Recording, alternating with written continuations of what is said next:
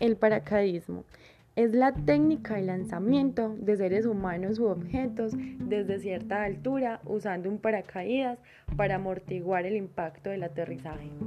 Se puede realizar desde cualquier aeronave, como un avión, helicóptero, globo aerostático o desde un objeto fijo.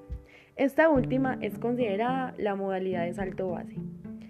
En algunos casos el paracaídas es abierto inmediatamente al salir de la aeronave u objeto fijo y en otros casos se realiza una caída libre, o sea, un deporte, controlada antes de realizar la apertura manual o asistida, dependiendo del caso.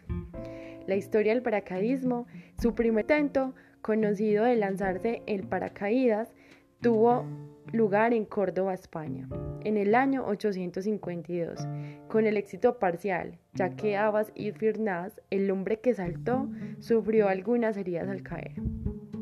El uso del paracaídas también fue sugerido por Leonardo da Vinci cuando vivía en Milán. A lo largo de la historia existieron muchos otros intentos fallidos. Sin embargo, el primer paracaídas práctico fue inventado en 1783 por el francés Louis Sébastien Lenormand. En 1785, el aeronauta francés Jean-Pierre Blanchard dejó caer un perro equipado con un paracaídas desde un globo y en 1793 aseguró haber realizado el primer descenso humano con éxito utilizando un paracaídas. En adelante, los paracaídas se convirtieron en un elemento habitual del equipamiento de los pasajeros en los globos aerostáticos y después de la Guerra Mundial se adoptaron como sistemas de seguridad para los pilotos y los pasajeros de los aviones. Durante la Segunda Guerra Mundial, los ejércitos generalizaron el uso de los paracaídas, equipando tropas especializadas que eran lanzados en zonas situadas detrás de las líneas del enemigo desde aviones de transporte. ¿Cuál es el objetivo del paracaidismo? En este caso, durante la caída libre, antes de abrir el paracaídas, los paracaidistas vuelan de forma relativa, aunque siempre continúan cayendo.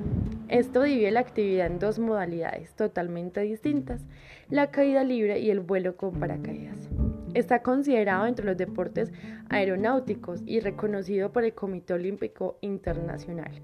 Es un deporte no convencional y la mayoría de las modalidades se practican en competición regulada mundialmente por la Federación Aeronáutica Internacional, instituciones militares, policías, bomberas y médicas entrenan a su personal como paracaidistas con el fin de crear unidades aerotransportadas y trasladar personal especializado o tropas junto con el resto del equipo a lugares de difícil acceso.